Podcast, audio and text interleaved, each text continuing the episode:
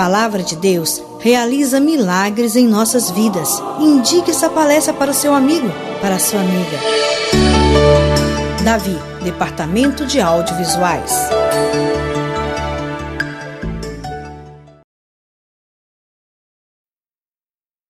Muito amados. E na Bíblia da Tebe, que é o tema desse acampamento, imitai a Deus. Por que imitar a Deus?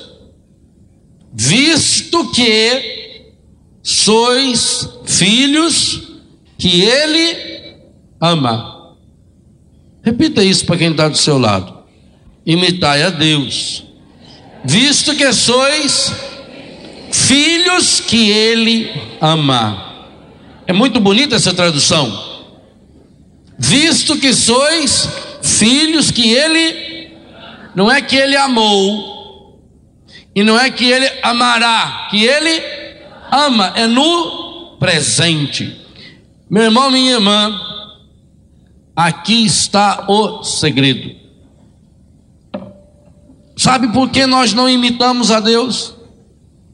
Porque falta-nos essa experiência de que eu sou filho e filha de Deus de fato.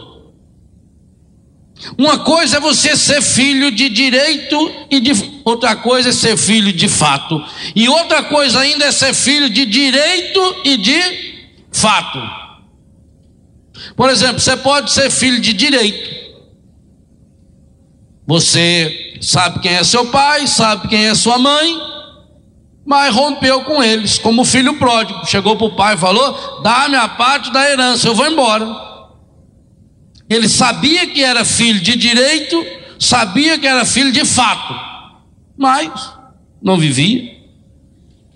Alguns sabem que são filhos de fato. Na verdade, eu sou filho do fulano, mas não sou de direito porque não foi reconhecido pela lei. Lá no meu registro de nascimento, nome do pai está em branco. Não sou filho por direito, não tenho direito à herança. Você já viu, principalmente filho de artista, o quanto que luta para ser reconhecido como filho? Tem filho do Silvio Santos lutando para ser filho, ser reconhecido por causa da herança, quer pegar o baú né? Quase tudo quanto é artista, jogador de futebol e cantor de pagode e roqueiro, tem até roqueiro internacional. Dá um lucro danado ter um filho com, com ele. Que ele ganha depois 10 mil dólares por mês. Não tem programa de, de televisão especializado em fazer DNA.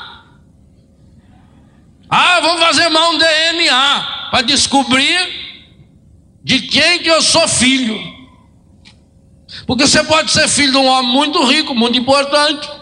De fato, você é filho dele. Mas não é de direito. O que que o batismo nos torna? Filhos de Deus de direito, porque de fato nós já somos. Se você olhar para o ser humano, dá de fazer um DNA. Em cada coisa do ser humano, desde a unha do pé até o fio do cabelo, DNA, Deus nosso autor. Dá de fazer o DNA. Por isso que está na impressão digital. Tem uma marca. Ora, nós nascemos filhos e filhas de Deus. Pelo batismo nos tornamos filhos e filhas de Deus por direito. Agora, sabe o que é triste? Vivemos feito filho pródigo, não tomamos posse da herança. Ainda temos aquela ideia de um Deus longe, de um Deus distante. Esse é o segredo para imitar a Deus. Imitai a Deus, visto que sois filhos, filhas que ele ama. Então são duas experiências. Primeira, a experiência que eu sou filho e filha de Deus. E aqui tem um detalhe: sem o Espírito Santo ninguém tem essa experiência. Romanos capítulo 8, Gálatas capítulo 4. É o Espírito que em nós clama, Abba, Papai. Observe, por exemplo, nos sete pedidos do Pai Nosso, não tem o pedido do Espírito Santo. Jesus mandou pedir tudo, sete pedidos tem o Pai Nosso. Por que, que não manda pedir o Espírito Santo do Pai Nosso? Porque só pelo Espírito a gente consegue rezar o Pai Nosso. É pelo Espírito que nós podemos clamar Abba. Nós recebemos o Espírito de filiação. Eu sou filho de Deus. Eu sou filha de Deus. Sabe de quem que eu sou filho? O cara chegou na fila do aeroporto, a fila medonha, ele cortou a fila. Foi lá na frente e falou: Ô mocinho, falou: o senhor entra na fila, por favor. Mas acontece que eu, o senhor faz favor, entra na fila. A senhora sabe de quem que eu sou filho? Ela pegou o microfone e falou: Por favor, se alguém conhecer esse senhor, venha aqui falar para ele, porque ele não está sabendo nem quem ele é. O senhor, eu vou processar o senhor, mas primeiro entre na fila. Você tem direito. Sabe de quem que você é filho? Nós perdemos isso. Eu acho que essa é a maior tristeza de Deus. Eu acho que é a maior vitória que o encardido consegue sobre o ser humano. Digo a você, não é nem o pecado que a gente comete. Porque pecado não é problema para Deus. A maior vitória do encardido é fazer com que a gente perca a consciência de quem nós somos. Não foi isso que os, os nazistas tentaram fazer? Fazer com que a pessoa perca a consciência de quem ela é. Uma pessoa doente mental não sabe quem ela é, não tem a sua identidade. Você perder a identidade, você ser um número a mais. Talvez seja a maior conquista do encardido. Porque não sabendo quem eu sou, eu me vendo por qualquer preço. Quem não sabe o seu valor se vende barato. Eu não sei quem eu sou. Ah, eu sou um pobre coitado. Ah, porque eu sou muito fraco. Ah, porque eu sou. É isso que o encardido quer? Ele trabalha chamado um princípio de menos-valia. Porque se você não se valoriza, olha para vocês a terapia que tem por tudo. É que tem uma terapia, é um tratamento que o encardido vai fazendo. Você não se valoriza, não valoriza o seu corpo. Passa, não, o meu valor está na roupa que eu visto. Valoriza a roupa, não valoriza o meu corpo. Eu não me valorizo como obra-prima de Deus, mas não só como uma obra. O mundo moderno até tem isso, a ecologia. Ah, porque é preciso defender o meio ambiente, é preciso def... tudo, tudo legal.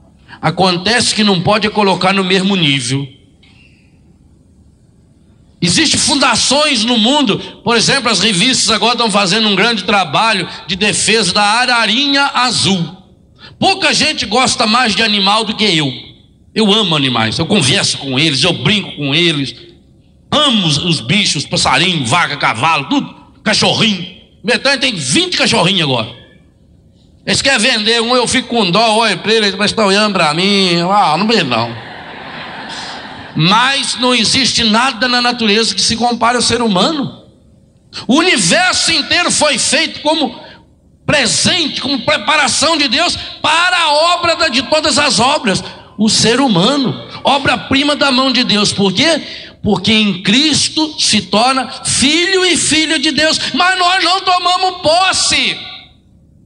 Você tem o registro de nascimento aí no seu bolso, que no caso é o coração, que lhe dá um direito de ter a vida eterna. E você está aí imitando os outros, remedando os outros, imitando o mundo, porque não sabe quem você é. Você é filho, e não é um filho qualquer, é um filho, uma filha amado. Sois filhos que ele ama. do jeito que você é, com seus erros, com suas fraquezas. Gente, se nós olharmos o contexto dessa carta aos Efésios, é uma das minhas prediletas na Bíblia. Aqui nós entendemos a grandeza que o ser humano é chamado a ser. Quando eu falava ali na tradução da Bíblia Ave Maria, imitai, pois, esse pois é muito importante, porque é como se, se São Paulo dissesse o seguinte: os quatro capítulos primeiros da carta fundamenta aquilo que eu preciso ser. Baseado nisso, baseado nesses quatro capítulos, imitai, pois. Então, baseado nesses quatro capítulos, tornar, cada um precisa tornar-se imitador de Deus. Então, o que, que significa imitar a Deus? Significa tomar posse da herança de ser filho e filha de Deus. E aí dá uma olhadinha na, na carta, é só virar uma página e perceber alguns pontos que ele chama a nossa atenção, muito prático, muito concreto. Como ser filho de Deus?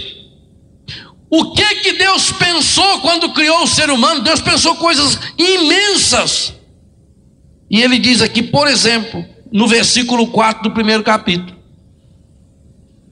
Ele começa dizendo: Bendito seja Deus, o Pai de nosso Senhor Jesus Cristo, que do alto do céu nos abençoou com toda a bênção espiritual em Cristo. Toda. Observe quantas vezes aparece um superlativo para significar obra grande. Ele nos abençoou em Cristo com toda a bênção espiritual, toda. De Deus eu só posso esperar toda a bênção. Aliás, no, no versículo 2 ele já dizia: A voz da parte de Deus, graça e paz. De Deus eu só posso esperar duas coisas: graça e paz. A doença vem de Deus? Não, aqui diz que não. Aqui diz que de Deus vem toda a bênção, toda, não um pouquinho de bênção. Mas se você não toma consciência que é filho e filha de Deus, você pede coisa pouca para Deus. Por isso que Deus não realiza. Deus não atende oração de quem pede coisa pequena. Nós vamos ver isso na missa de hoje.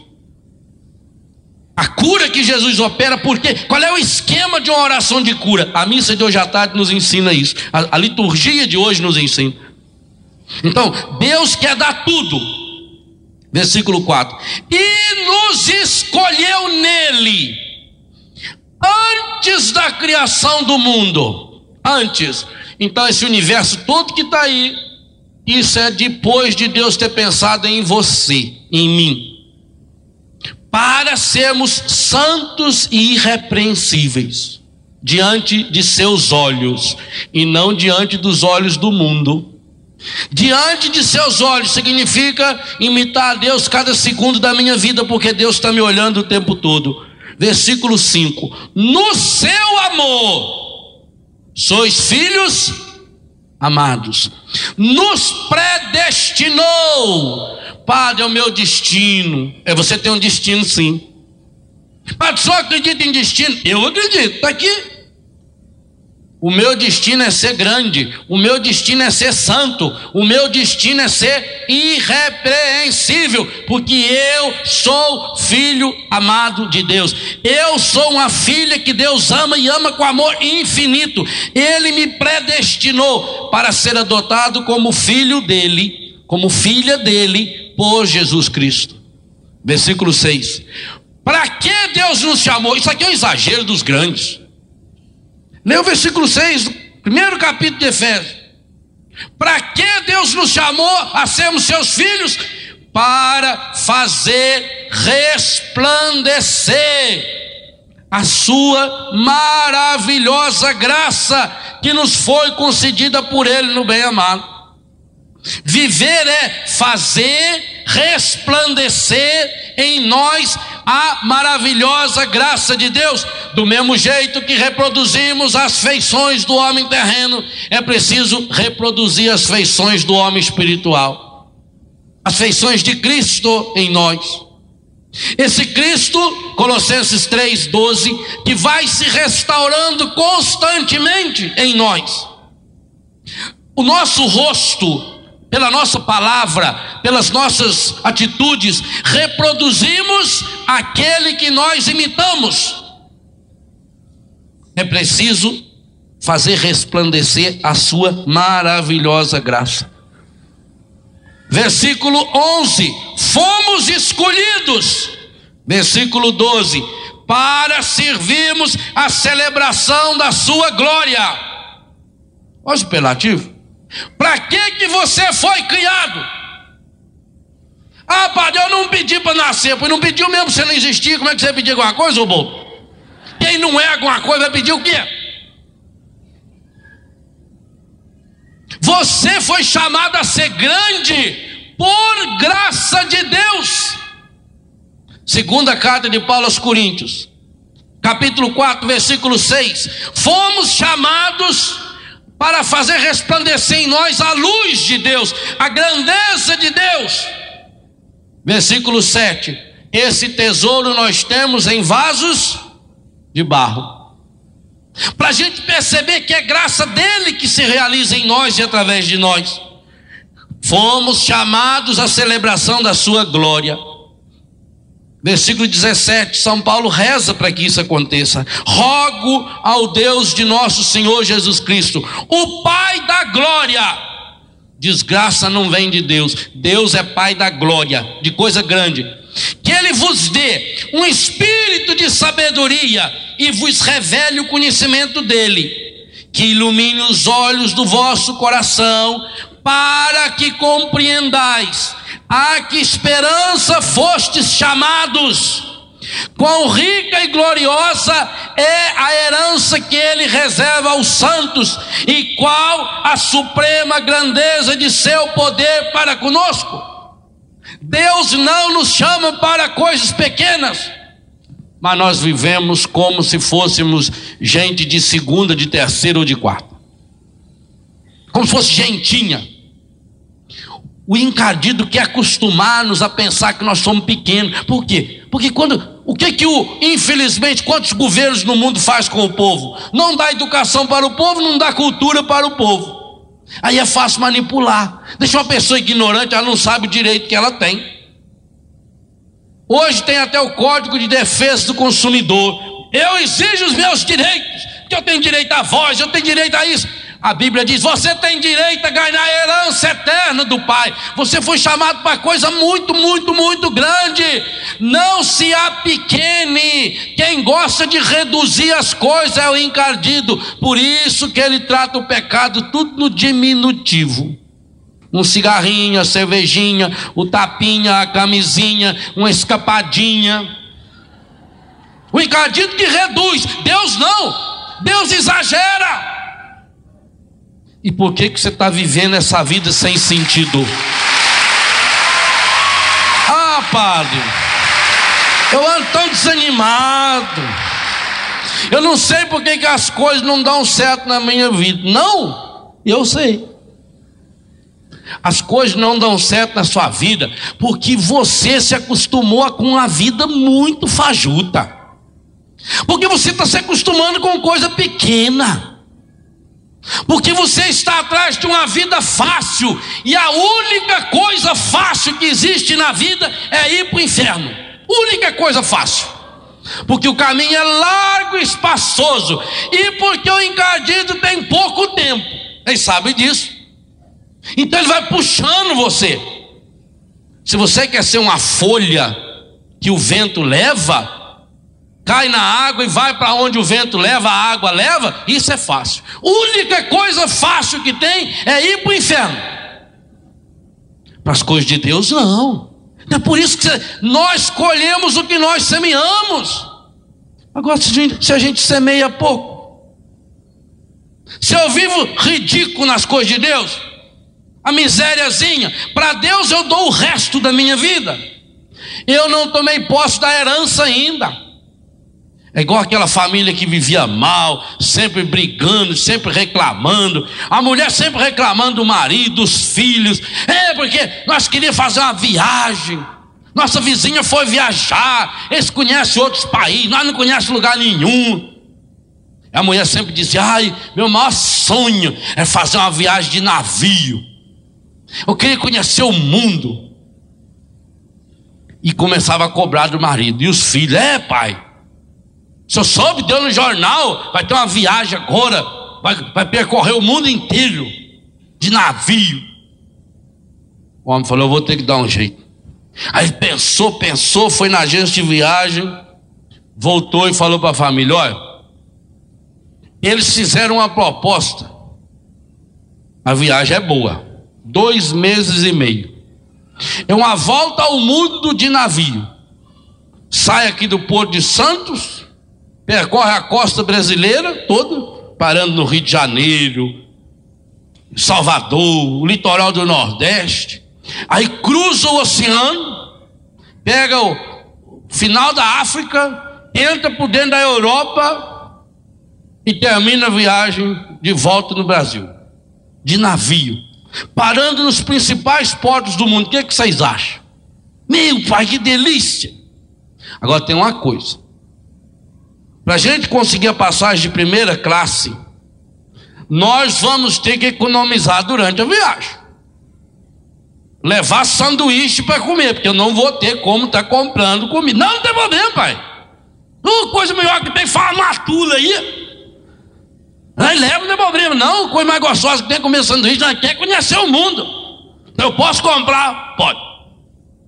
Foi lá e comprou cinco bilhetes. Ele, a mulher e os três filhos. Primeira classe. Entrou naquele navio.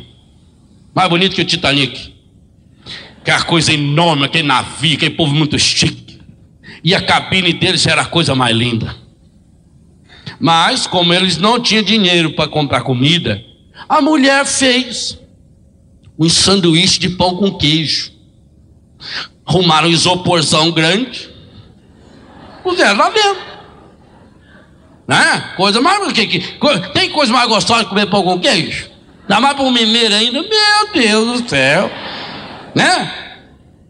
Aí levaram, todo mundo achando que aquilo lá era a roupa deles, né? Porque um pacotão daquilo, parecia uma canastra enorme, um baú, era tudo pouco queijo lá dentro. Aí eles levaram muito chique, não né? manter a aparência, né? Empurraram aquele carrinho com pouco queijo para dentro, puseram lá na, na suíte e foram passear no navio. Quando deu a, a hora da, da janta, pessoal foi para os restaurantes. Na vida tem três, quatro restaurantes. E aí ele está conversando, ah, vamos, vamos, vamos para o restaurante. Ah, não, não, hoje não vai comer nada, não. Nós, umas coisinhas lá, que não vai contar para os outros não tem dinheiro para comer no navio. Que snob é assim. E com a mortandela, mas fala que comeu presunto. Coisa chica. Aí, coisa gostosa, família reunida, sentou. A mãe foi lá e abriu o isopor, já tirou tudo embrulhadinho assim, papelzinho.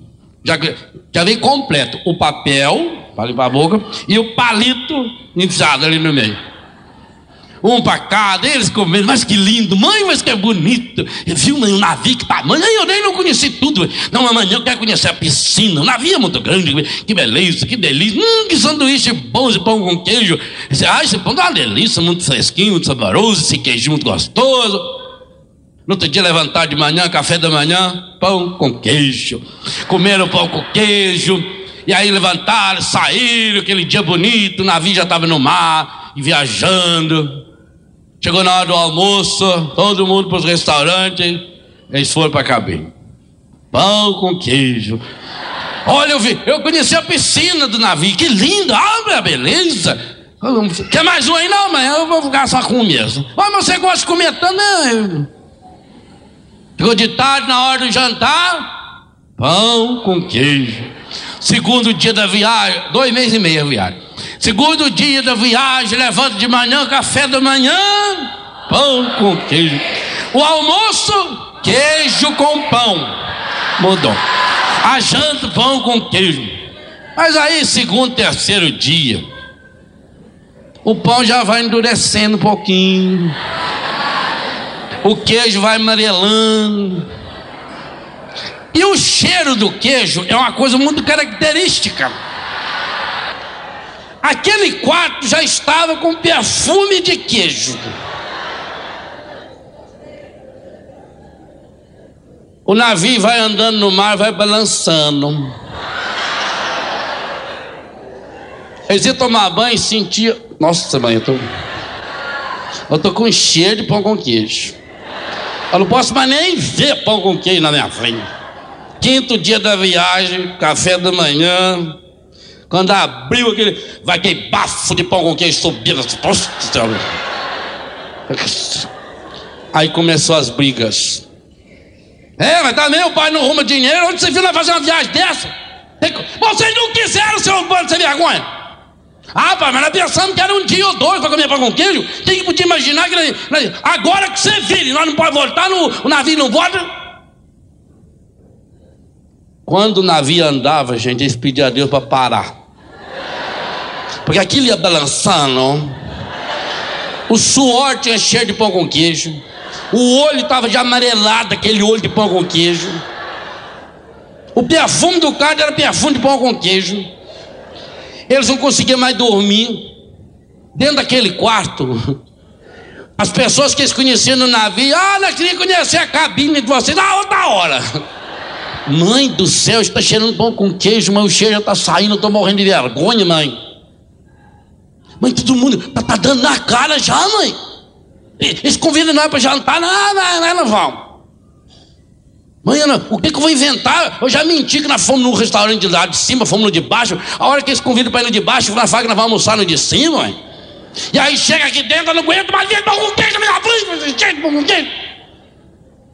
O, o senhor pastor tem cara de pão com queijo mesmo. Ah, eu que tenho. Vocês caras estão zanando na minha cabeça. Vamos viajar, vai. Compra bilhete, compra bilhete. E eu fiz sacrifício, eu economizei. E eu avisei antes, não avisei. Ela só falou, mas. Aí o marido e a mulher já estavam brigando. Incompetente. Ah, eu que sou incompetente. Por que, que você não fez outro sanduíche? Agora a culpa é minha. Está com fome? Não, não posso nem vir com quem não. Quando ele tocava o apito do navio na hora de comer, gente do céu. Está na hora, não. Pão com queijo. Aquele queijo estava azulado. E o pão também vai pegando uma cor azulada. Vai, vai juntando assim um cremezinho próprio nele, um bolor. Quando abria aquele cheiro, aquele vinho, aquele bafo, aquele cheiro medonho. Nossa Senhora. Quando o navio parava nos portos para conhecer as cidades, todo mundo ia conhecer a cidade, menos eles. Era a horinha que eles aproveitavam para dormir. Porque pelo menos o navio estava parado. Porque o navio balançava, gente. O pão com queijo vai de um lado para o outro no estômago. Aquilo sobe, ele volta e ele desce, tudo cheiro só, cheiro de pão com queijo. Suava pão com queijo, nos olhos parecia que tinha pão com queijo. Ficava o dia inteiro com aquele gosto de pão com queijo na boca. Décimo segundo dia da viagem, café da manhã, pão com queijo. Almoço, pão com queijo. Jantar, queijo, pão. Aquele pão estragado, mas vinha a fome. E o cheiro de comida que vinha do restaurante. Gente, que que aqueles cachorros olhando aquelas vitrines assim, aqueles, que vai aqueles galinha rolando assim. E o cachorro fica olhando ali, olhando, olhando. Ah, eles passavam em frente do restaurante. Ah. Por que, que nós não ficamos em casa? Ah, é? Ficar em casa, não queria viajar. Olha o pãozinho com queijo, eu estou gostando de pão com queijo. Porque é, bolor não é estragado. Olha, na Suíça nós até vamos lá, vocês vão ver. Eu não quero ver, não. Nós comemos o queijo estragado. Eu não, não sou suíço, pai. Eu queria comer arroz, queria comer feijão, torresmo. Bobrinha. Tem pão com queijo. Está cortando o oceano. Três dias inteiros, dia e noite não parava o navio. Em alto mar o navio balança para um lado, balança para o outro, eles deitavam, gente. Os olhos e o estamos ia para um lado e para o outro, aquele cheiro de pão de queijo, pão com queijo. Nossa Senhora Aparecida, que coisa medonha. Eles não aguentavam mais. E aquela viagem, que era o sonho da vida, foi se tornando um inferno. Briga, acusações, o marido não falava mais com a mulher, os pais não falavam com os filhos, os filhos um olhava para do outro. Aquele quarto lindo, aquele navio maravilhoso, o povo tudo, oh, que lindo, estão chegando na Europa. Europa. Suíça, vá na Itália, queremos comer queijo com vinho. Não me falem queijo, pelo amor de Deus. Não me falem queijo. Olha a lua, que linda. Ah, não, aquilo me lembra um queijo. Não, não quero ver a lua. Tudo lembrava queijo. Dois meses de viagem. Café da manhã, pão com queijo. Almoço. Jantar. E aquele gosto. E aquilo vai subindo, assim, que volta a comida, já notou que volta dele. Vem aquele cheiro assim, vem de ser a rota do navio, a sua que vem aquele gosto de pau com queijo que você não aguenta mais. Tudo. Vai atacando o fígado, o rio, os mão. A toxina do pão com queijo, aquele pão, aquele, aquilo era um negócio preto. Aquele queijo amarelado com azul. Aquilo era o arco-íris enrolado naquele papel. Eles não aguentavam mais. E briga, briga, briga, briga. Os últimos dias da viagem mesmo foi um inferno. O, o marido não aguentava mais. Ele não aguentava tanta briga. Meu Deus do céu, só me dá uma luz. Está acabando a viagem, sabe o que eu vou fazer? Eu vou no, no banco do navio, vou fazer um empréstimo, mas eu quero levar essa família de sem vergonha, de mal agradecido. Eu vou levar eles no, no melhor restaurante do navio. Vou esfregar na cara deles. Mas esfregar aquele prato de comida, tu quer fazer isso empanturrar. Aí ficou sabendo que ia ter um jantar solene aquela noite no navio, e, e o restaurante da primeira classe, lá, o restaurante mais chique do navio, ia oferecer um jantar que você escolhia o que quisesse para comer. Ia ter camarão, ia ter frango, ia ter pão, ia ter tudo. Para eu hoje. Eu. Aí foi de surpresa, foi no banco, fez um empréstimo, chegou no quarto à tarde. Tudo bem? Que veio o quê, mano? Como é que pode estar bem com uma viagem dessa? Um cheiro de pão com queijo, não gosto de ver na cara do Senhor mais. Né? Sabe o que eu tenho no bolso? Deve ser pão com queijo. Dinheiro! D-I-D-N, dinheiro daqui! Bala! Minha Nossa Senhora, oh, Deus seja louvado. O inimigo acorrentado. Vocês tomem um banho, porque hoje nós vamos jantar no principal restaurante do navio. Pobre, meu filho, quando pode lambuzar.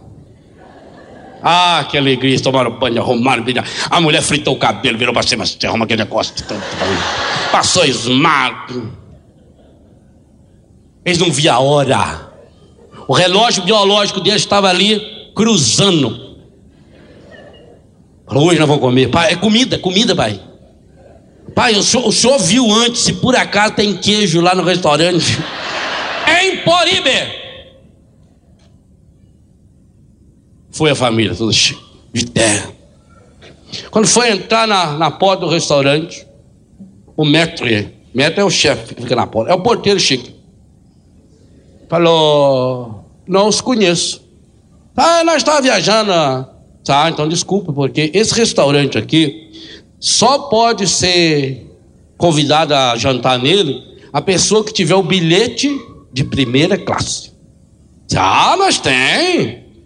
Aqui. Ah, então por favor. O senhor sabe muito bem que quando o senhor compra o bilhete de primeira classe, o senhor ganha como cortesia o café da manhã, almoço e jantar todos os dias. todos os dias no restaurante cinco estrelas. Então, já, meu Deus, por favor, entra.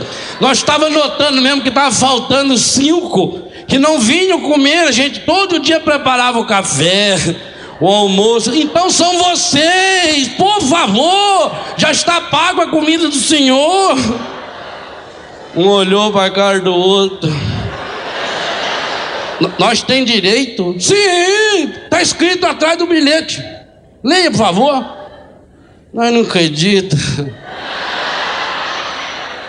Quer dizer que, por favor, a mesa do senhor é aquela lá, olha, até reservamos já. Ficou vazia a viagem toda. Um para casa do outro. Por que, que você não leu? Mas não foi você que comprou o bilhete? Meu irmão, minha irmã, pelo batismo, você recebeu um bilhete para fazer a viagem da vida na primeira classe. Jesus deu a você, pelo sangue dele na cruz, a graça de fazer a viagem da vida em primeira classe, comendo excelentes manjares aqui e no reino. Mas porque você está imitando o encardido e não aprendeu a imitar Deus ainda, porque não tomou posse dessa herança. Eu sou filho e filha de Deus e está vivendo no pão com queijo que o encardido prepara todo dia, e por isso vem reclamação, tristeza, briga, angústia, droga, depressão e tantas outras coisas que vai fazendo a viagem da vida ser uma viagem ruim, uma viagem cansativa, e por isso não vê a beleza que há na vida. Vida e por isso só sabe fazer reclamar, reclamar. E imita o encardido em tudo. Tome posse hoje de um direito que Jesus lhe deu, e o batismo é esse bilhete. Eu sou filho de Deus, eu sou filha amada, eu fui chamado a fazer a viagem da vida na primeira classe, e talvez estou lá no finalzinho. Hoje, Hoje, cada um de nós é chamado a tomar posse. Como é que está a sua vida? Ai, Padre, minha vida. Olha, Padre, se eu fosse contar para o Senhor. Padre do céu. Se eu fosse contar para o Senhor, Padre, tanto que eu sofro, minha vida dava um livro. Não escreve, não. Eu não quero ler esse livro não. Ô livro chato, ô livro feio. Porque tem gente que, que recebeu o dom de ser chato. Você fala para ela assim, vai lá em casa uma hora, às 13 em ponto ela chega lá. Como é que vai? Explica tudo. Tim, tim, Será que você não está se tornando essa pessoa desagradável? Aonde que você chega, as pessoas, ih, olha lá, olha o pão com queijo está chegando lá. Fala sempre, a pessoa que tem sempre o mesmo disco. Ai, porque eu sofro. Ai, que, quanta dor, problema nas pernas, problema na coluna. Eu estou agora com espondilite anquilosante aqui no braço, olha. Problema de bursite, o braço não levanta, não posso levantar, o estômago também atacou, meu marido desempregado, meu filho está na droga. Ai, meu Deus do céu, o que, que eu faço? Morre, filha da mãe, morre de uma vez. Desocupa, desocupa, porque você recebeu um bilhete para fazer a viagem primeira classe. e não sabe. Você um dia foi batizado, batizada, mergulhado na graça. Foi traçado na sua cabeça um sinal, o sinal da cruz. O sacerdote pegou óleo, espalhou óleo na sua testa e espalhou óleo no seu peito e disse: O Cristo Salvador vos dê a sua força, que ela penetre em sua vida, como esse óleo penetra agora em vosso peito. Você recebeu um bilhete de primeira classe. O cristão tem que viver a vida num bilhete de primeira classe. Aconteça o que acontecer, eu tenho que imitar Deus. Mas quando eu não tenho consciência de quem eu sou, eu imito qualquer bobo que me aparece. Fica igual um papagaio. Falo que o, o papagaio, ele fala. Quem você está imitando? De quem você é filho? Com quem você se parece? Maior alegria para um pai é falar que o filho é a cara dele. Padre Léo, nasceu meu menino, é minha cara. Oh, meu filho, importante é ter saúde. Você, isso aí acontece. Criança nasce tudo igual, tanto que eles trocam na maternidade ninguém fica sabendo. Eu era frater em Brusque. E aí foi o Otávio todo feliz, um amigo de Butuverá. Frater Léo, você precisa ver o meu filho, rapaz, nasceu ontem. Coisa mais linda. Mais um, olha um meninão. A orelha é da nona, mas igualzinho a orelha da nona, da avó, né? A testa, mas é a minha testa escrita. O lábio aqui assim, é igualzinho na minha esposa. Mas é coisa mais bonitinha. Eu fui com ele, ele contando que jeito que era o rapazinho. Aí quando chegamos no hospital, ele falou para a moça: Ó, oh, Frate Léo, vem, vem conhecer o, o Jonem. Aí ela trouxe. Ele olhou e falou: mas, mas é isso mesmo? falou: é, ó, no bracinho tá marcado o nome dele no esparadrapo. É, mas tá diferente de onde? Mas não era a orelha da avó, a testa do avô, o nariz do pai, a boca de quem? Troca. Chegou uma mulher que falou pro marido: Ó, eu preciso contar uma coisa para você um ano já do Juninho, aniversário dele. Juninho não é nosso filho. Não é seu filho. Eu estou sabendo. Você sabe? Sei. Mas como? É. Lembra lá no hospital você mandou eu trocar ele? Troquei, peguei outro, deixei aqui. Tem gente andando assim, trocado na vida. Tem gente que foi mudado lá no hospital porque o encardido fica ali na porta, esperando para dar o bote. Não tem criança. Outro dia não acharam um rapazinho que foi criado no meio dos cachorros.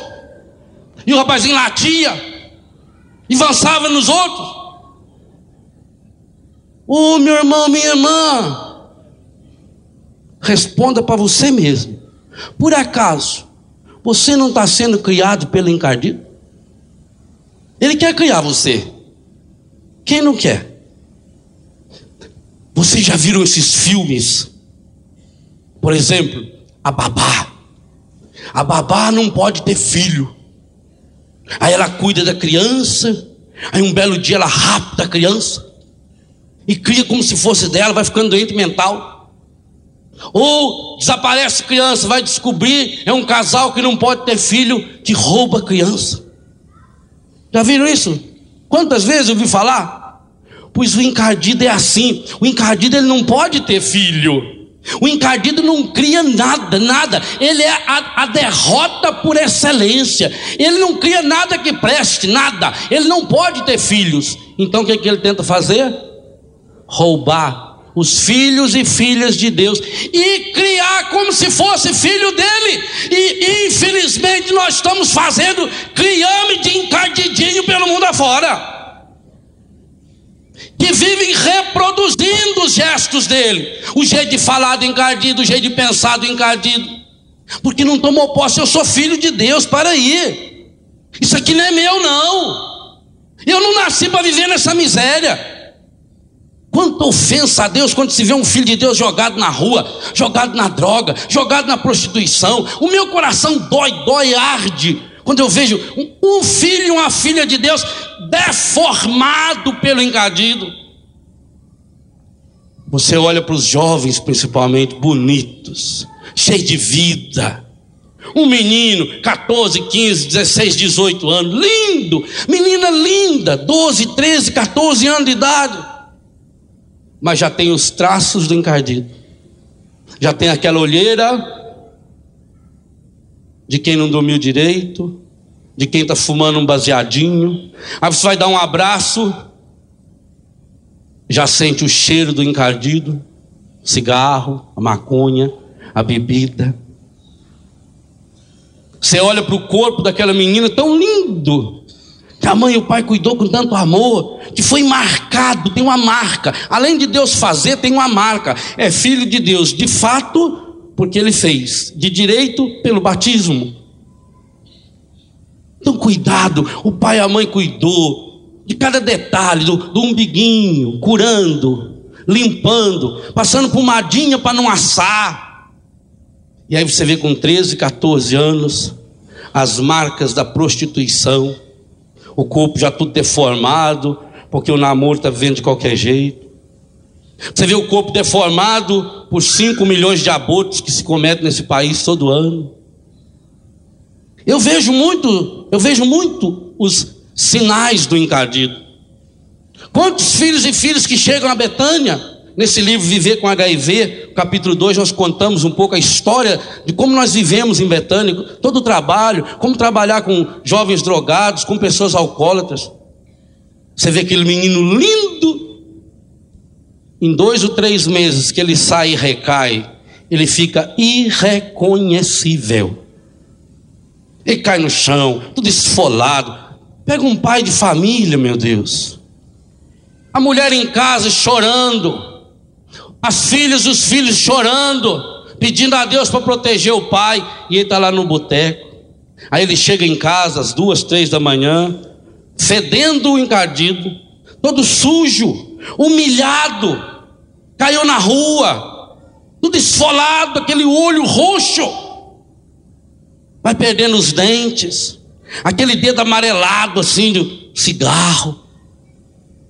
E o encardido está pulando de alegria, dizendo para Deus: Olha o que eu fiz com seus filhos. Esse é o grande pecado, é a causa de todo pecado, é a pessoa não saber quem eu sou. Eu sou filho e filha de Deus. Ah, padre, mas eu tenho fraqueza. Louvado seja Deus. Mostre a sua fraqueza para Deus.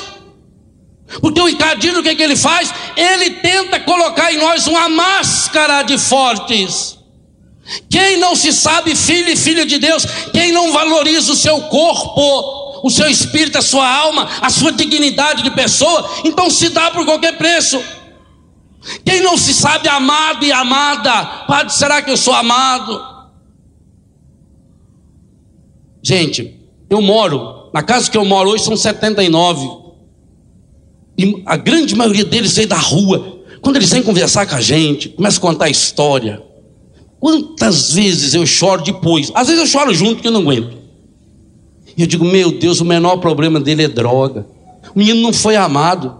A menina não foi amada. Essa semana que passou, uma, uma filha veio conversar comigo, ela e o marido. Disse: Ó, oh, Léo, nós estamos tão preocupados. A minha irmã, com 12 anos, está grávida. 12 anos. Aí a família não assume. E se não tem um lugar para a gente levar? Se não tem uma casa para acolher, vai para onde? Quando eu comecei a fazer esse trabalho lá em Santa Catarina, e que eu pegava meu carro e ia para as zonas de prostituição, duas, três horas da manhã atrás de um menino, atrás de uma menina que tinha vindo na capela falar comigo, porque eles iam falar comigo na capela. Aí eu rezava, celebrava a missa, eles iam embora e eu ia deitar. Aí eu deitava, eu não conseguia dormir. Eu ficava de um lado do outro na cama, dizendo: Meu Deus, onde será que está aquele rapazinho? E aquela mãe? E aquela mulher que o marido está alcoólatra, quem sabe está chegando a hora dessa em casa, o marido, toda esfolada, porque ele chegava bêbado e batia nos filhos, batia. A filha já tinha ido embora, o filho não falava com o pai, e eu ficava, oh meu Deus. Aí eu levantava, uma, duas, três horas da manhã, punha a roupa, pegava o carro e saía para a rua. Ia catando, um aqui, outro lá, levava em casa, e quantos não tinha casa? Um dia veio uma moça linda, não vou falar o nome dela porque muita gente conhece essa moça. Moça linda, bonita, muito bonita. Pediu oração e disse: Padre, eu estou grávida, três meses grávida.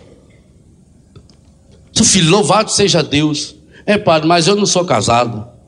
Mas Deus se perdoa. A prova que Deus se perdoa é que, mesmo no pecado, Ele te deu um filho. Você, você pode ser uma mulher honrada. Eu tiro o chapéu para as moças que têm coragem de assumir como mãe solteira. Tiro meu chapéu. Eu tenho uma reverência a essas moças, porque eu sei que elas passaram. Eu sei que quantos e quantos homens safados sem vergonha. E a Bíblia diz que um dia eles vão se encontrar com esse filho que eles recusaram.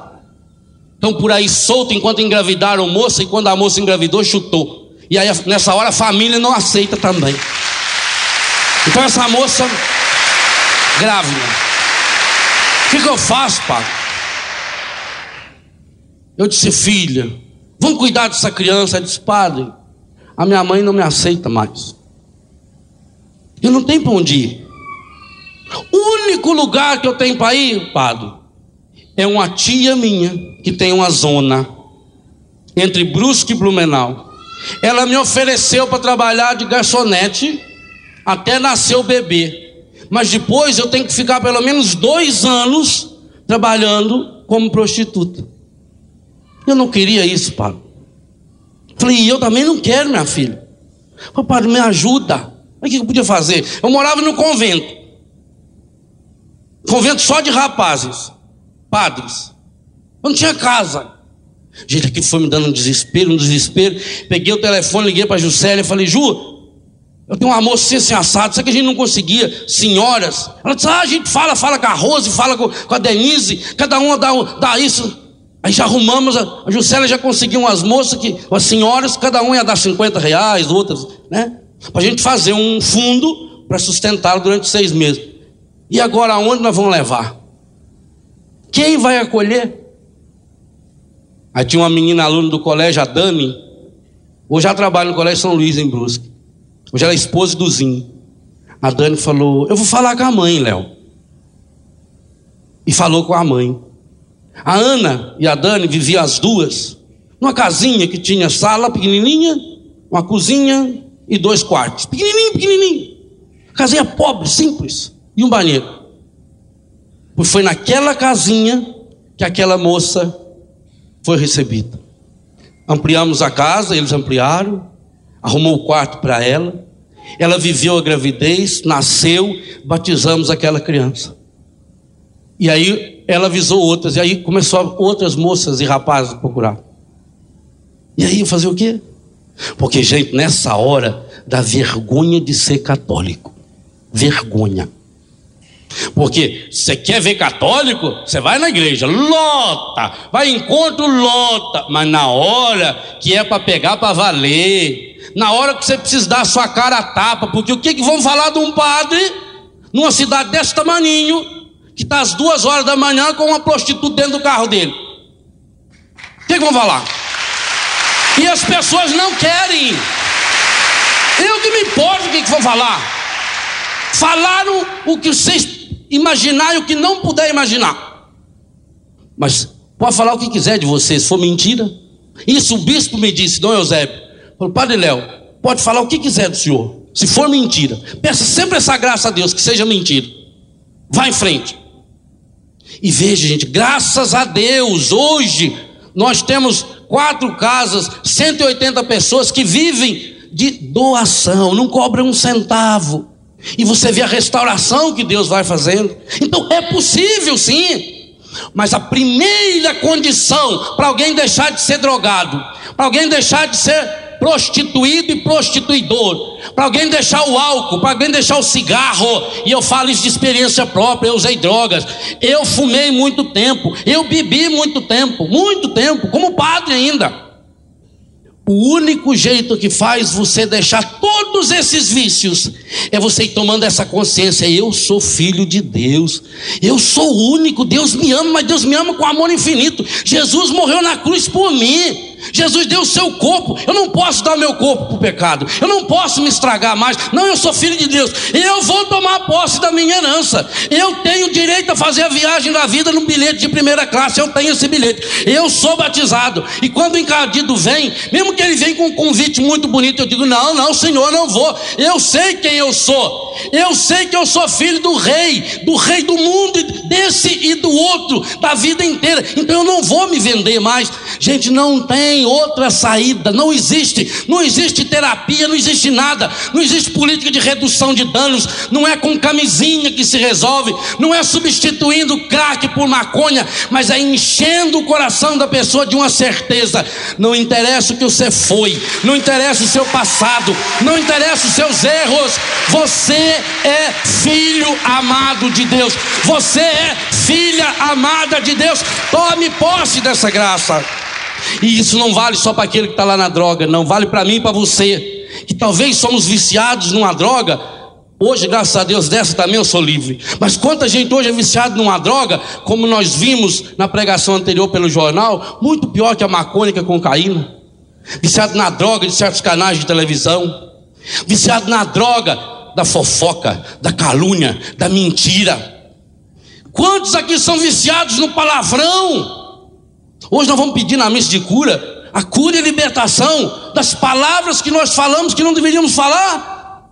Quantos casais, meu Deus, o filho está sendo educado, sendo gestado no palavrão. O marido bebe, a mulher bebe. As palavras que tem um para o outro são palavras de humilhação. Qualquer coisinha xinga, briga, se revolta. Qual é o seu vício? O vício da fofoca terrível que destrói a pessoa. O vício da mentira. do orgulho, da vaidade, o vício do consumismo. Quantas famílias estão sendo destruídas pelo vício do consumismo, porque o consumismo consome a pessoa. O encardido, ele sabe trabalhar muito bem. Dentro de nós, ora, você é filho de Deus, filha de Deus, criada à imagem e semelhança de Deus, não criado segundo a sua espécie criada à imagem e semelhança de Deus. Então você tem dentro de você, Santo Agostinho falava isso e é a grande verdade, dentro de mim, dentro de nós, há um desejo, um sonho de infinito. São Paulo diz: nós somos cidadãos do céu. Ora, se você tem dentro de você o destino, o seu destino é a eternidade no céu, na graça de Deus. É tudo hiperlativo, é ter toda a plenitude da graça, toda a, a, carta aos Efésios diz isso: que você seja cheio de toda a plenitude da graça, toda, toda, toda. Então você tem esse desejo de infinito. Aí, como você não buscou, não tomou posse desse bilhete, então você tenta preencher esse desejo de infinito com coisas finitas, com roupa. E aí você tem lá no armário 30, 40, 50 peças de roupa. E não sabe qual veste, sabe por quê? Porque sabe que pode pôr a roupa mais chique do mundo nesse corpo que você está sujando com o pecado. Não tem roupa que fica bonita. Começa a embelezar o seu corpo. Não de fora para dentro. Isso também é importante. É importante a gente comer a comida certa, a gente lutar, a gente fazer tratamento médico, a gente cuidar da saúde. Isso é um dom, é um presente lutar com tudo, tudo aquilo e não ir se acomodando. O encardido quer que você se acomoda. Ah, eu sou gordo assim mesmo, padre, porque não sabe que a doença da obesidade começa com um não. Ou eu vou atrás do médico para me ajudar. Cada um de nós tem que saber onde está a minha fraqueza. Eu não posso me acomodar. Agora é de dentro para fora, não é de fora para dentro. O mundo olha a gente, o encardido, de fora para dentro. Deus nos olha de dentro para fora. Por isso que a Eucaristia entra na boca e derrete. Ela vai entrando em cada pedacinho do nosso corpo, derrete, some dentro de nós para dizer você tem valor, você é importante, Deus ama você e Deus ama você com amor infinito. Deus é perdidamente apaixonado por você. Se você fosse a única pessoa no mundo, Deus não amaria mais você do que ele já ama, porque Deus só sabe amar de um jeito, amor eterno, amor infinito, o amor paterno, amor paterno. Nada nem ninguém pode nos separar desse amor. Então eu preciso tomar posse desse amor. E hoje é dia de tomar posse desse amor de Deus. Eu quero imitar Deus e eu vou imitar Deus Deus, porque eu sou filho muito amado. Eu sou filha muito amada de Deus. Repita isso para você. Eu sou filho amado, eu sou filha amada. Deus é meu pai, e é um pai que me ama, e é um pai que me ama com amor infinito, e é um pai que me ama com amor eterno. É um pai que me ama que criou o universo inteiro para me revelar o seu amor. Deus criou o universo inteiro para isso, para dizer-me que me ama. Deus me ama dia e noite. É por isso que o meu coração bate 108 mil vezes por dia em média. Dia e noite. Mesmo quando estou pecando. Aliás, quando estou pecando, o coração acelera. Dobra as batidas. É Deus dizendo que me ama. Hoje eu quero tomar posse desse amor de Deus. Até hoje, Infelizmente eu tenho imitado engardido, porque eu não tomei posse desse amor. Eu estou vivendo no pão com queijo. Eu estou me contentando com o mínimo. E porque me abasteço com o mínimo, eu preciso de tantas coisas fora de mim. Quando eu olho para o meu armário, quando eu olho para o meu quarto, para a minha casa, eu preciso me perguntar, e hoje eu quero me perguntar: Senhor, eu preciso de tudo isso? Será que eu preciso de tanta coisa fora de mim? Senhor, eu estou gastando meu tempo, meu dinheiro, buscando coisas fora. Eu quero ter uma casa grande, eu quero ter muitas joias, eu quero ter um melhor automóvel, eu quero ter a melhor roupa, porque eu quero que as pessoas olhem para mim. Eu quero, Senhor, que as pessoas me admirem. Eu quero que as pessoas me elogiem, Senhor. Mas no fundo, tudo isso é um jeito de dizer que eu preciso ser amado. Eu necessito ser amado, ser amada, e eu não estou sendo amado. Pelos pecados que eu já cometi, pelas coisas que me fizeram, que a vida me fez, ou que eu fiz com a minha vida. Eu tenho, Senhor, carências profundas dentro de mim, carências de amor. É a minha maior carência, Senhor. Eu sei, Senhor, que preciso ter muita coisa fora, quem não tem nada dentro. Meu coração está tão vazio, Senhor. Por isso eu tenho sido essa pessoa superficial, essa pessoa fingida, essa pessoa mentirosa, essa pessoa pegada nas coisas, Senhor. Essa pessoa que vive no contra-testemunho. Eu quero, Senhor, eu quero viver essa santidade. Eu quero tomar posse dessa herança, Senhor. Mas eu estou cheio demais de pecado, de fraqueza, Senhor. Eu tenho imitado, Senhor, feito um papel de bobo, de palhaço, mas eu tenho imitado o mundo, o encardido, por isso eu tenho sido também essa pessoa que reproduzo os gestos, o cheiro. Senhor, muitas vezes eu não tenho cheiro de gente. Assim como aquela família tinha cheiro de pão com queijo, eu, Senhor, muitas e muitas vezes eu tenho cheiro do pecado. Eu, eu cheiro a minha roupa, Senhor, tem cheiro de cigarro, tem cheiro de bebida, tem cheiro de sexo, tem cheiro de sujeira, Senhor. Senhor, eu não tenho sido perfume de Deus, eu tenho sido fedor do encadido. O meu olhar, Senhor, não tem refletido o olhar de Jesus, eu não estou imitando o olhar de Deus, o olhar de Jesus. O meu olhar é um olhar malicioso, que diminui as pessoas, que machuca as pessoas. Minhas palavras, Senhor, não são palavras de amor, de entusiasmo, de força, de alegria, eu tenho imitado, Senhor, no meu falar, no meu agir, no meu pensar, eu tenho imitado o pecado. E eu queria suplicar, ô oh, Pai, eu queria poder chamá-lo de Pai de verdade, sentir que Tu és meu Pai. Por isso eu queria suplicar, Espírito Santo, toma conta de todo o meu ser, vem sobre mim, Espírito Santo conduza todo o meu ser, o meu falar, o meu pensar, o meu sentir, o meu agir. Todas as dimensões da minha vida, Espírito Santo. Eu quero pensar segundo Deus. Eu não quero mais ter a minha cabeça cheia de sujeiras. Pensar que eu não sou ninguém. Pensar que para ser alguma coisa eu preciso de coisas externas. Um poeta dizia: Senhor, os bares estão cheios de pessoas vazias eu tenho sido vazio, oco. Eu não quero ser esse oco vazio.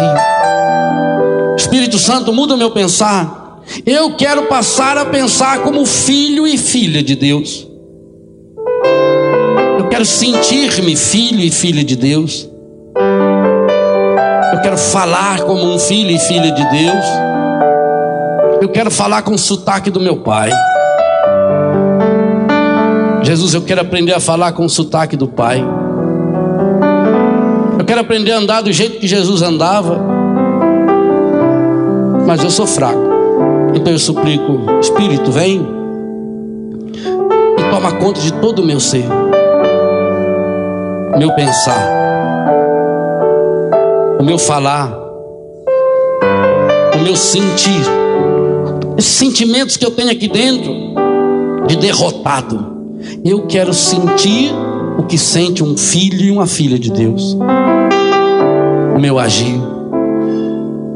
Por isso eu suplico esse revestimento da tua graça em mim. Esse revestimento da plenitude da tua graça. Eu quero imitar Deus, visto que eu sou filho e filha amada de Deus. E por isso que eu preciso desse espírito. Eu preciso desse Espírito. Eu necessito desse Espírito. Sem o Espírito Santo eu não sei falar, Abba, papai. E hoje eu quero olhar para ti, meu Deus, e dizer, papai, eu estou aqui, pai. Ô oh, pai. Pai, eu estou ferido, eu estou machucado, pai. Eu estou estragado, pai. Feito filho pródigo, pai, eu estou fedendo a porco. Mas eu quero voltar hoje para os seus braços, pai. Por isso eu suplico o Espírito. Vem controlar todo o meu ser. Todo, todo o meu ser. Vem dirigir o meu viver. Cada atitude da minha vida eu quero reproduzir. Eu quero imitar. Deus, amor do Pai, na doação do Filho e na força do Espírito, porque eu sou filho desse Deus. Peça, levante seus braços e suplique. Espírito, Espírito.